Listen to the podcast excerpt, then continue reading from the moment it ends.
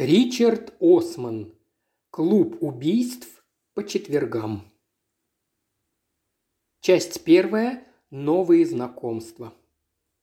Глава первая. Джойс.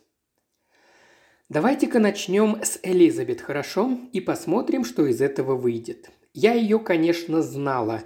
Элизабет здесь все знают. Она из квартиры на три спальни в Ларкин-Корт. Примечание. Ларкин-Корт – многоквартирные дома в поселке называются по именам известных поэтов – Ларкин, Рёскин, Вордсворт и так далее. Вроде бы из угловой, с балкончиком.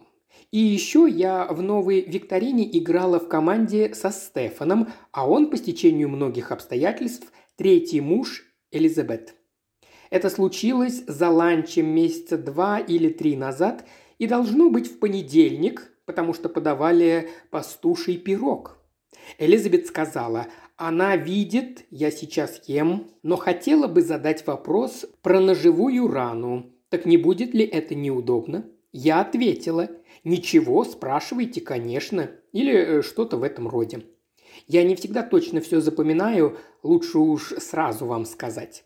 Тогда она открыла большой конверт, в котором я увидела листы с текстом и, кажется, краешки старых фотографий. А затем перешла прямо к делу. Элизабет попросила меня представить, что некую девушку ударили ножом. Я спросила, каким ножом, а Элизабет сказала, что, вероятно, обычным кухонным. Джон Льюис, марку она не назвала, но я представила именно такой нож. Потом она попросила вообразить, что преступник ударил девушку три или четыре раза точно под грудину.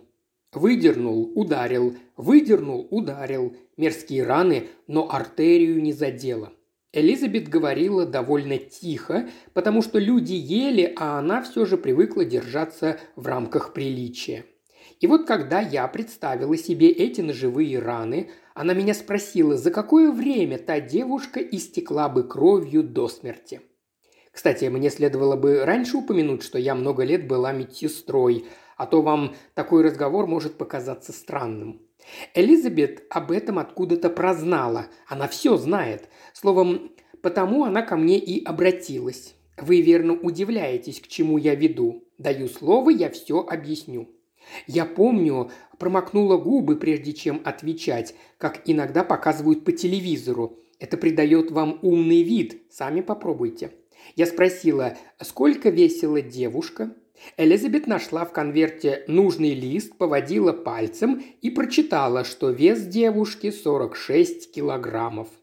Это нас обеих сбило с толку, ни она, ни я не знали, сколько будет 46 килограммов в нормальных единицах измерения. Я в уме подсчитала, вышло что-то около 23 стоунов. Примечание. Стоун – британская единица измерения массы, обычно используется, когда речь идет о массе тела человека, равняется приблизительно 6,35 килограмма. Мне казалось, считается два к одному, но я сразу спохватилась, что, наверное, перепуталась с дюймами и сантиметрами. Элизабет меня заверила, что 23 стоуна та девушка точно не весила. У нее в конверте была фотография трупа. Затем сунула мне конверт и обратилась к залу. «Спросите кто-нибудь у Бернарда, 46 килограммов – это сколько?» Бернард всегда садился один за маленький столик ближе к патио. Стол номер восемь. Это вам знать ни к чему, но про Бернарда я немножко расскажу. Он был очень добр ко мне, когда я только перебралась в Куперс Чейз. Принес мне букетик клематисов и объяснил порядок вывоза мусора. Здесь четыре бачка разных цветов. Четыре! Спасибо Бернарду, я теперь знаю, что зеленый для стекла, а голубой для бумаги и картона. Насчет красного и черного можете гадать с тем же успехом, что и я. Чего я только не видела, проходя мимо. В один из них кто-то записнул факсимильный аппарат.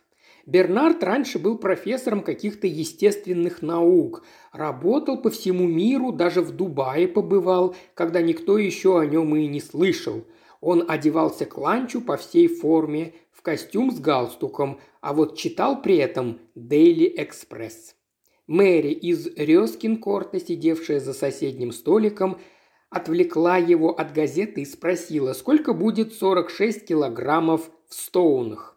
Бернард кивнул и повернулся к Элизабет. Чуть больше семи и трех десятых. Такой у нас Бернард. Элизабет его поблагодарила и сказала, что вроде бы похоже на правду. После чего Бернард снова занялся кроссвордом. Я потом проверила насчет сантиметров и дюймов, хоть в этом я не ошиблась. Элизабет вернулась к вопросу, сколько прожила бы девушка после нескольких ударов кухонным ножом. Я предположила, что если ей не оказали помощь, она, вероятно, умерла бы минут через 45. «Да, вот именно, Джойс», – сказала Элизабет и снова стала спрашивать. «А если бы девушке оказали помощь? Не врач, но человек, способный затампонировать рану. Например, отслуживший в армии или вроде того. Я в свое время навидалась на живых ран, приходилось иметь дело не только с растянутыми лодыжками. Вот я и сказала, что тогда она бы вообще не умерла. И действительно, не умерла бы. Рана не шуточная, но ее без труда залатали бы. Элизабет покивала и ответила, что она точно так и сказала Ибрагиму, хотя я тогда еще не была знакома с Ибрагимом. Я же говорю, с тех пор прошло пара месяцев. Элизабет заподозрила, что дело тут нечисто и предположила, что девушку убил ее парень. Я знаю, такое часто случается. Вы сами о таком читали. Наверное, до переезда подобный разговор меня удивил бы, но когда тут со всеми познакомишься, понимаешь, что это в порядке вещей.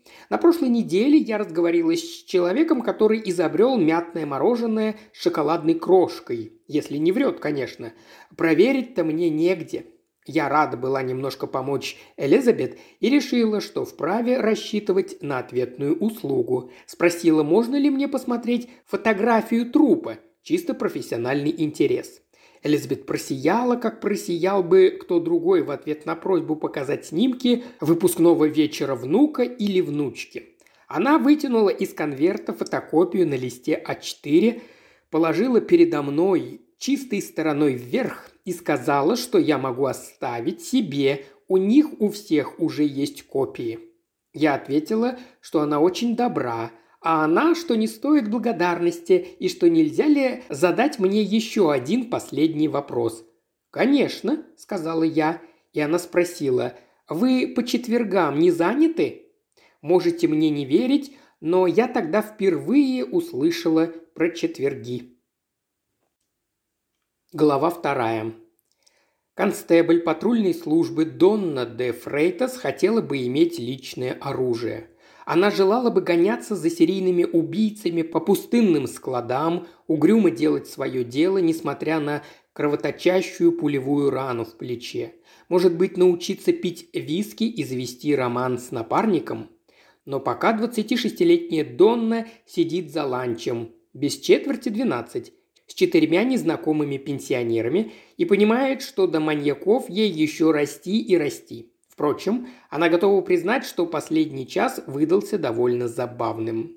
Донна много раз проводила занятия «Практика домашней безопасности». И сегодня, как обычно, ее слушали пожилые люди, укутанные пледами колени, бесплатное печенье, кто-то блаженно похрапывает в заднем ряду. Каждый раз она советует одно и то же. Непременно, обязательно запирайте окна, проверяйте удостоверения и никогда не давайте никаких личных сведений по телефону. Главная ее задача – показать себя как надежную опору в ужасающем мире. Донна это понимает, к тому же это повод оторваться от бумаг и сбежать из участка, так что она сама вызвалась. Полицейский участок в Фаерхейвене для Донны слишком уж сонный. А сегодня она попала в поселок пенсионеров в Куперс-Чейзе. С виду совершенно мирный. Зелено, сонно и безмятежно. А подъезжая, она высмотрела симпатичный паб, чтобы пообедать на обратном пути. Так что с рукопашными и преследованием маньяков на скоростном катере придется подождать. «Безопасность», – начала Донна, одновременно размышляя, стоит ли делать татуировку с дельфином пониже спины, или это слишком избито? А больно будет? Наверное, будет, но она офицер полиции или кто? Что мы подразумеваем под словом «безопасность»? Ну, разные люди понимают это слово по... В переднем ряду кто-то поднял руку. Это было не совсем обычно, и к тому же лекция только началась. Женщина за 80 в безупречном платье хотела что-то сказать. «Дорогая моя, мы все надеемся, что вы не будете учить нас запирать окна». Женщина оглядела сидящих и дождалась одобрительного бормотания. За ней вступил втиснутый в ходунки джентльмен из второго ряда. И, пожалуйста, не надо про удостоверение. Про удостоверение мы уже все знаем. Вы правда из газовой компании или вы взломщик? Мы усвоили, честное слово. И началось. «Теперь не газовая компания, теперь центрика», – заметил мужчина в отличном костюме тройки. Тот, что сидел рядом с ним в шортах, шлепанцах и рубашке с эмблемой West Ham United, футбольный клуб Стратфорда, не упустил случая вскочить и ткнуть пальцем ни в кого конкретно не целя. Скажи спасибо, Тэтчер Ибрагим, когда-то это был наш газ. «Ох, сядь ты, Рон!» – одернула его женщина в изящном платье и, обращаясь к Донне, добавила, медленно качая головой. «Прошу прощения за Рона». Шум не умолкал. Что это за преступник, если не умеет подделать удостоверение? «У меня катаракта. Сунь мне под нос библиотечный билет, и я впущу». «Да, теперь счетчики не проверяют. Все в сети. В облаке, дорогая. Я бы даже обрадовалась взломщику, хоть кто-то бы навестил».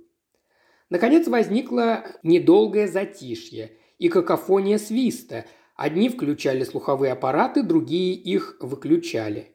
Женщина из первого ряда снова приняла командование. Так вот, я, кстати говоря, Элизабет. Не надо про оконные задвижки, прошу вас, и про удостоверение. И можете не рассказывать, что нельзя называть свой пин позвонившему по телефону нигерийцу если еще позволительно называть их нигерийцами. Донна де Фрейтас собралась силами, но про ланч на обратном пути и про тату она больше не думала. Вспоминала курс по противодействию уличным беспорядкам, прослушанный в старые добрые времена в Лондоне. «Но тогда о чем же мы будем говорить?» – спросила она. «Я должна чем-то занять 45 минут, а то мне не дадут отгул». «Институциональный сексизм в полицейской службе», – предложила Элизабет. «Я хотел бы послушать о противозаконном расстреле Марка Дугана с санкцией властей и... Сядь, Рон!» Так весело и приятно они провели час, после чего Донну горячо поблагодарили, показали ей фотографии внуков и пригласили остаться на ланч. И вот она ест салат – первоклассном современном ресторане, если верить меню. Без четверти двенадцать рановато для ланча, но какой же полицейский откажется от дармового угощения? Донна отмечает, что пригласившая ее четверка не только управляется с полноценным ланчем, но и откупорила бутылку красного вина. «В самом деле, изумительное выступление, Донна», – говорит Элизабет, – «нам ужасно понравилось». Элизабет припоминает Донне тех учителей, которые месяцами наводят на тебя страх, а потом выводят отлично в году и плачут, расставаясь. Может быть, дело в твидовом пиджаке? «Ослепительно Донна», – подхватывает Рон. «Можно мне называть вас Донна, любовь моя?» «Можете называть меня Донной, но, пожалуйста, не называйте «любовь моя», – говорит ему Донна. «И то верно, милая соглашается Рон. Запомню. Да, насчет той истории про украинца с парковочными талонами и цепной пилой. Вы можете недурно зарабатывать вечерними выступлениями. Я знаю кое-кого. Хотите, дам телефон?» «Салат объедения», – думает Ронна, а она не часто так думает. Из меня, наверное, вышел бы потрясающий контрабандист. Это вступает Ибрагим, тот, кто на лекции упомянул центрику. Все дело в логистике, не так ли? И еще в развеске. А это я с удовольствием. Развешу самым точным образом. А для счета денег у них теперь машинки. Все по-современному. Вы кого-нибудь ловили на контрабанде героина, Донна? Нет, признается Донна, хотя планирую. Но правда, что у них есть машинки для пересчитывания денег? Интересуется Ибрагим. Да, есть, говорит Донна. Удивительно. Ибрагим опрокидывает стаканчик вина. «Мы быстро начинаем скучать», – добавляет Элизабет, тоже опустошив свой бокал. «Упаси нас Бог от оконных задвижек, женщина-констебль де Фрейтес». «Теперь говорят просто констебль», – сообщает Донна. «Понятно», – поджимает губы Элизабет. «А если я все-таки буду говорить «женщина-констебль», вы меня арестуете?» «Нет, но стану думать о вас чуточку хуже», – отвечает Донна, «потому что это ведь такая малость, а вы оказали бы мне уважение». «Черт, шах и мат. Ладно», – говорит Элизабет, и губ больше не поджимает. «Спасибо», – говорит Донна. «Угадайте, сколько мне лет?» – подразнивает ее Ибрагим. Донна колеблется. Ибрагим хорошо одет, у него прекрасная кожа, и пахнет от него замечательно. А в нагрудном кармашке искусно сложенный платок, волосы редеют, но сохранились. Ни брюшка, ни второго подбородка. И все же, если взглянуть глубже... Хм, Донна смотрит на руки. Руки всегда выдают возраст. «Восемьдесят», — решается она. И видит, как паруса Ибрагима опадают, теряя ветер. Да, угадали. Но я выгляжу моложе. Я выгляжу на 74. Все подтвердят. А все дело в Пилатесе. «А вы что о себе расскажете, Джойс?» Обращается Донна к четвертой в компании, маленькой седой женщине в лавандовой блузке и сиреневом кардигане. Та сидит совершенно счастливым видом, упиваясь разговором. Рот на замке, зато глаза сияют – как притихшая птичка, высматривающая, не блеснет ли что на солнце. «Я?» – отзывается Джойс. «Мне и сказать нечего. Была медсестрой, потом мамой и снова медсестрой. Боюсь, ничего интересного». Элизабет коротко фыркает. «Вы ей не верьте, констебль де Фрейтас. Джойс из тех, кто доводит дело до конца». Просто я дисциплинированная, говорит Джойс. Это теперь не модно. Если я сказала, что буду ходить на зумбу, значит пойду на зумбу. Такая уж я есть. Интересный человек в нашей семье – моя дочка. Она заведует хедж-фондом, если вы представляете, что это такое. «Вообще-то не представляю», – признается Донна. «И я», – соглашается Джойс. Зумба была до Пилатеса. – говорит Ибрагим. «Я считаю, совмещать их не стоит. Для основных групп мышц это противоестественно». На протяжении всего ланча Донну гладал один вопрос.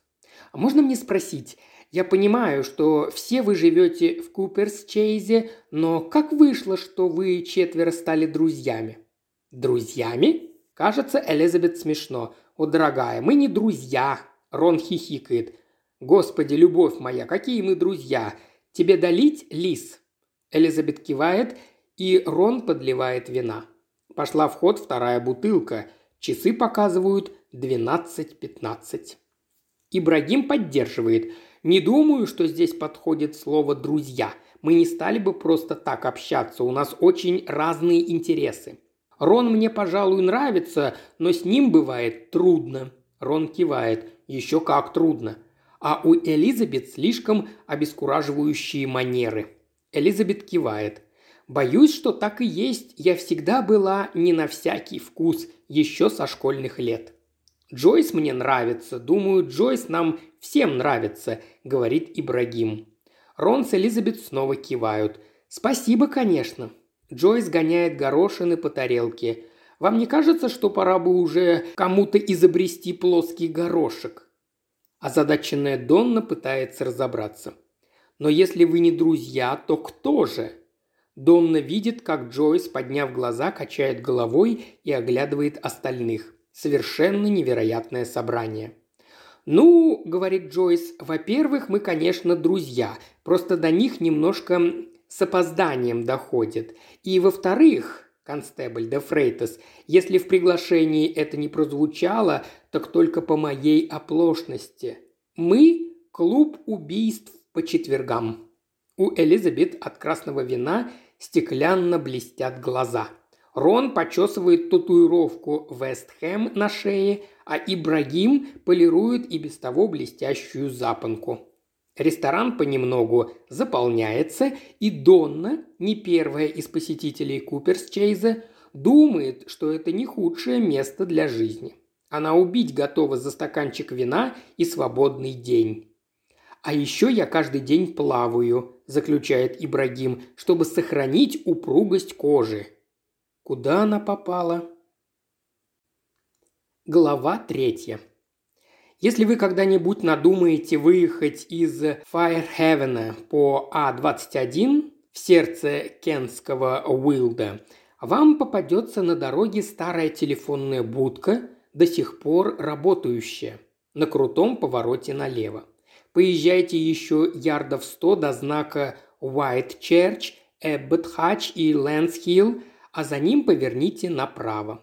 Проедете через Лэнс-Хилл мимо голубого дракона и маленького магазина фермерских продуктов с большим яйцом перед входом и попадете к каменному мостику через Робертсмер. Робертсмер числится рекой, но не дайте сбить себя с толку и не надейтесь увидеть что-то величественное. Сразу за мостом съезд на однополосную дорогу. Вам покажется, будто она ведет не в ту сторону – но так быстрее, чем по маршруту из официальной брошюры, да и живописнее, если вы любите живые изгороди с гибискусом. Под конец дорога расширяется, и сквозь высокие деревья на склоне холма можно увидеть признаки жизни. Впереди показывается крошечная деревянная автостанция. Она тоже работает, если один автобус в день туда и обратно считать работой. Перед самой автобусной остановкой слева вы увидите указатель на въезд в Куперс-Чейз. Строить Куперс-Чейз начали лет 10 назад, когда католическая церковь продала эту землю. Первый жилец, а именно Рон, въехал тремя годами позже. Реклама говорила о первом в Британии люкс-поселке для пенсионеров, хотя Ибрагим, а он проверял, говорит, что это седьмой. Сейчас в поселке около 300 проживающих. Сюда нельзя въехать, пока вам не исполнилось 65, и каждый день, проезжая по решетке от скота, доставочный фургон «Вайтрос» позвякивает винными бутылками и лекарственными пузырьками. Господствующую над Куперсчейзом высоту занимает старинный монастырь, от которого спиралью расходятся улицы новой застройки. Сто с лишним лет здание монастыря полнилось тишиной, сухим шелестом монашеских ряс и спокойной уверенностью в молитвах, которые непременно будут услышаны. В его темных коридорах мелькали женщины, искавшие безмятежного покоя – женщины, напуганные набирающим скорость миром, женщины в поисках убежища и даже женщины, с радостью служившие высшей цели. Вы нашли бы в нем ряды узких кроватей в дортуарах, длинные столы в трапезной, часовню, такую темную и тихую, что можно поклясться. В ней слышно было дыхание Бога. Короче, вы нашли бы там сестринскую обитель Святой Церкви, армию, которая не оставит в беде, накормит, оденет и всегда будет вас нуждаться и вами дорожить. Взамен требовалось всего лишь посвятить жизнь Богу, и желающие всегда находились. А потом наступал день, когда вы отправлялись в короткое путешествие вниз по холму, сквозь тоннель между деревьями в сад вечного покоя. Его чугунные ворота и низкая каменная стена смотрели на монастырь и бесконечную красоту холмов Кенского Уилда. Тело снова получало отдельную постель под простым каменным надгробием рядом с сестрами Маргарет и сестрами Мэри из прошлых поколений. Если у вас были мечты, они оставались витать над зелеными холмами, А если были тайны, они навсегда оставались схоронены в надежных четырех стенах монастыря. Нет, точнее сказать, в трех стенах, поскольку западную теперь снесли подчистую, освобождая место плавательному комплексу для проживающих. Он стоит над лужайкой для боулинга и тянется к гостевой парковке, въезд на которую ограничен такими строгими правилами, что парковочный комитет Копперсчейза представляется высшим советом заговорщиков. Кроме плавательного бассейна в комплекс входит небольшой бассейн для терапии артрита, очень похожий на джакузи, в основном потому, что это джакузи и есть. Владелец Ян Вентам, проводя экскурсию, непременно покажет посетителю сауну. Он всегда приоткрывает дверь на малую щелочку и произносит «Надо же, не как здесь у нас сауна». Ян он такой. Теперь поднимемся на лифте в рекреации. Тренажерный зал и студия, где проживающие могут весело отплясывать зумбу среди призраков монашеских коек. Еще есть мозаичная комната для тихих игр и занятий. Есть библиотека и зал для более многолюдных и шумных собраний или для просмотра футбола по телевизору с плоским экраном. Потом мы снова спускаемся на первый этаж, где длинные низкие столы монашеской трапезной принадлежат теперь первоклассному современному ресторану. В самом центре поселка сохранилась старая часовня, примыкающая к монастырю. Светлая кремовая штукатурка придает ей почти средиземноморский вид на фоне темной и суровой готики монастыря.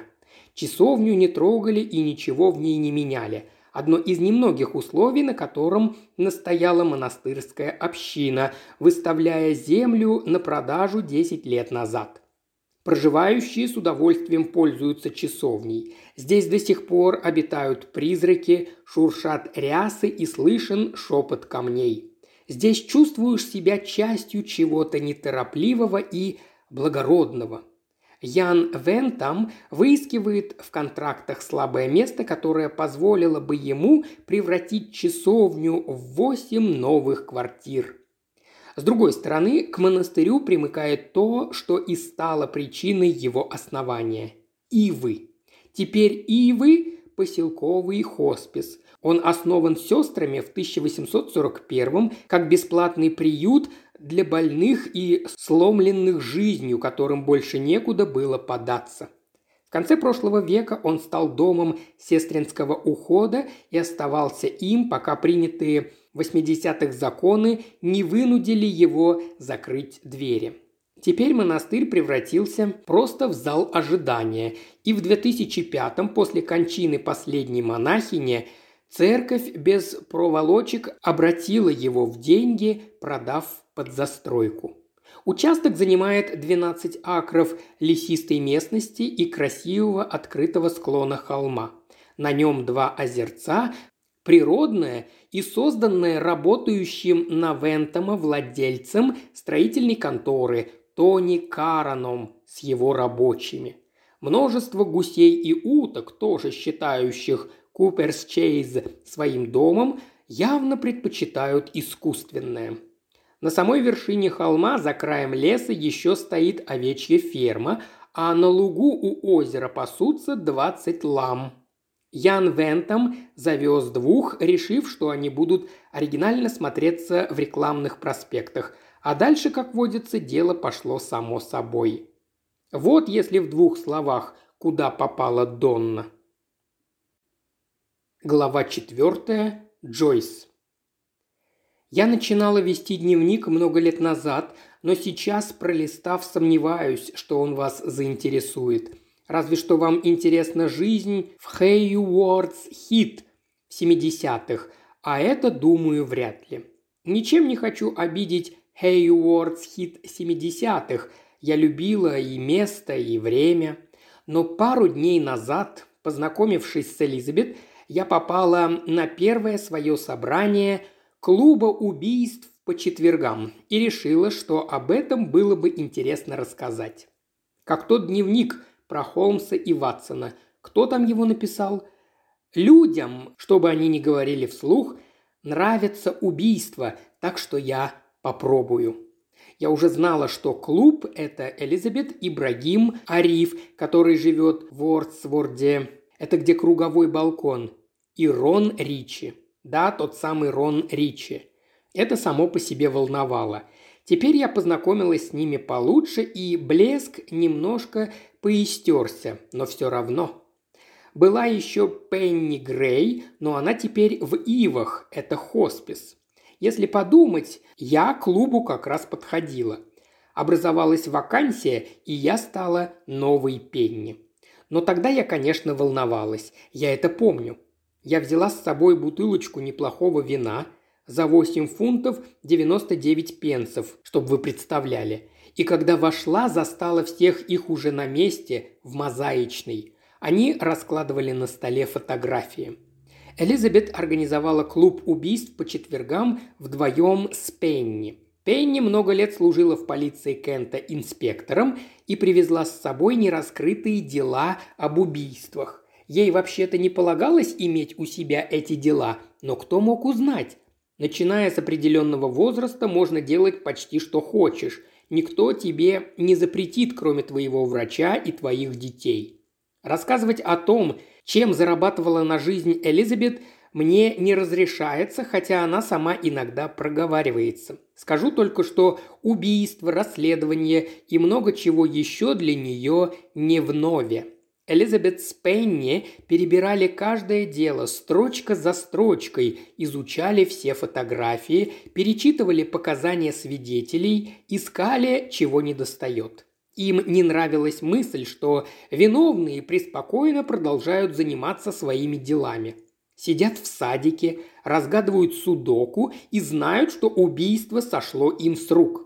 И еще, думаю, Пенни с Элизабет это занятие просто нравилось. Стаканчик другой вина и тайна. Вполне светское времяпрепровождение и в то же время жутковатое.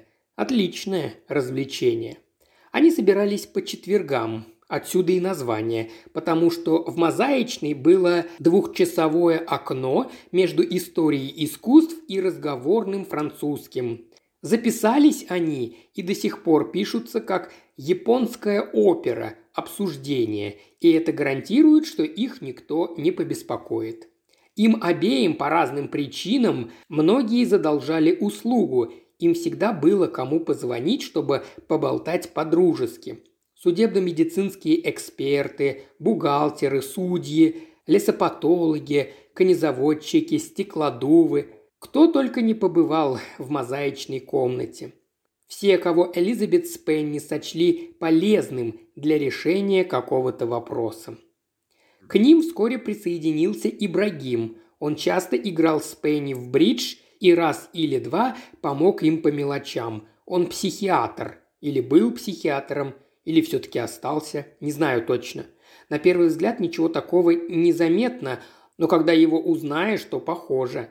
Я на терапию никогда не ходила, потому что кому оно надо распутывать этот клубок. Предпочту не рисковать, спасибо. У моей дочки Джоанны есть психотерапевт, хотя, посмотрев, какой величины у нее дом, трудно не спросить, зачем ей это. Так или иначе, в бридж Ибрагим больше не играет, и, по-моему, это досадно. Рон сам напросился, что вас, конечно, не удивит. Он ни на минуту не купился на японскую оперу и однажды в четверг заявился в мозаичную разузнать, что там творится. Элизабет, которая ценит подозрительность превыше всего, тут же пригласила его полистать дело о вожатом скаутов, которого нашли сгоревшим в лесу у самой обочины А-27. Она сразу распознала сильную сторону Рона, а именно, что он никогда и никому не верит на слово. Сейчас Элизабет говорит, что чтение полицейских отчетов с точки зрения того, что полиция вам лжет, удивительно эффективный подход. Комната, кстати, называется мозаичной, потому что там, на большом, слегка наклонном столе, собираются большие мозаики. Когда я впервые туда пришла, это был вид Уитстаблской гавани на 2000 фрагментов. и не доставало только кусочка неба. Я однажды съездила в Уитстабл всего на один день, но не очень поняла, из-за чего столько шума. После того, как попробуешь устриц, там в магазинах и посмотреть-то нечего. Так или иначе, Ибрагим накрыл мозаику куском толстого орстекла, и на нем Элизабет с Роном разложили сделанные экспертами фотографии бедной девушки. Той, что, по мнению Элизабет, была убита своим дружком. Этот дружок был озлоблен, потому что вернулся из армии инвалидом, но причина всегда найдется, правда? У каждого за спиной есть грустная история, но не все же мы убиваем людей. Элизабет попросила меня закрыть за собой дверь и подойти посмотреть снимки. Ибрагим представился, пожал мне руку и предложил печенье. Он объяснил, что в коробе два слоя, но они хотят прикончить первый, прежде чем взяться за нижний. Я сказала, что тут он проповедует перед обращенной. Рон взял мою бутылку и поставил рядом с печеньем. Покивал, рассмотрев этикетку, и заметил, что это белое. А потом поцеловал меня в щеку, что заставило меня задуматься. Я понимаю, вы можете считать, что в поцелуе в щеку нет ничего такого, но для мужчины за 70 это не так. В щеку нас целуют разве что зятья и прочие родственники. Так что я сразу решила, что Рон из расторопных. Про то, что в поселке проживает знаменитый профсоюзный лидер Рон Ричи, я узнала, когда они с мужем Пенни, Джоном, взялись лечить раненого лиса и назвали его Скаргил. Примечание. Артур Скаргил – британский профсоюзный активист, президент Национального союза шахтеров с 1982 по 2002 год, известен радикальными взглядами. Об этом, когда я только въехала, писали в нашей местной газете. Учитывая, что Джон – бывший ветеринар, а Рон – это, скажем так, Рон, я подозреваю, что лечил Джон, а Рон только имя подбирал. Газета, кстати, называется «Куперс Чейз без купюр» ради каламбура. Мы все столпились перед фотографиями. Бедняжка от такой раны она никак не должна была умереть даже в те времена. Ее парень сбежал из полицейской машины, когда Пенни взяла его на допрос, и с тех пор его не видели. Он и Пенни ударил.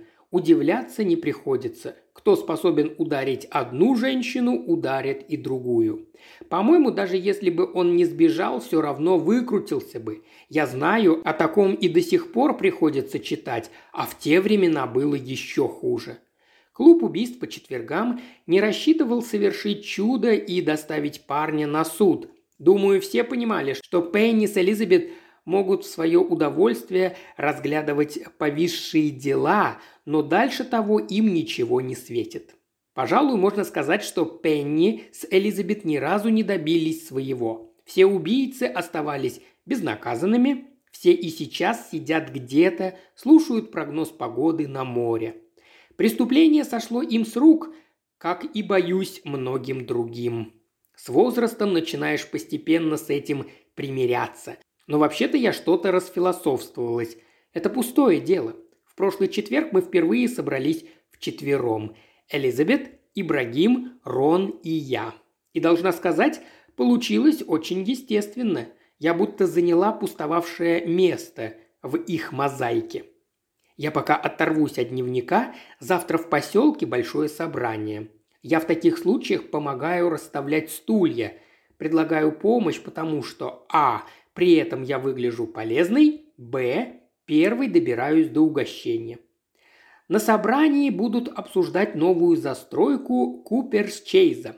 К нам приедет с докладом главный начальник Ян Вентам. Я стараюсь писать по возможности честно, а потому надеюсь, вы простите, если я скажу, что он мне не нравится. В нем есть все дурные наклонности, которые только могут развиться в человеке, если его предоставить самому себе.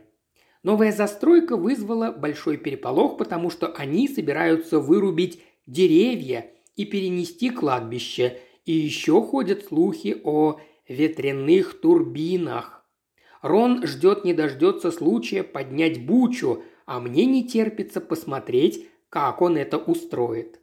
Впредь обещаю писать что-нибудь каждый день. Держу пальцы крестиком, чтобы что-нибудь случилось. Уважаемый слушатель, ты прослушал ознакомительный фрагмент аудиокниги. Желаешь продолжить слушать аудиокнигу? Тогда подписывайся на канал Ильи Кривошеева на Бусте. Ссылка на канал в описании.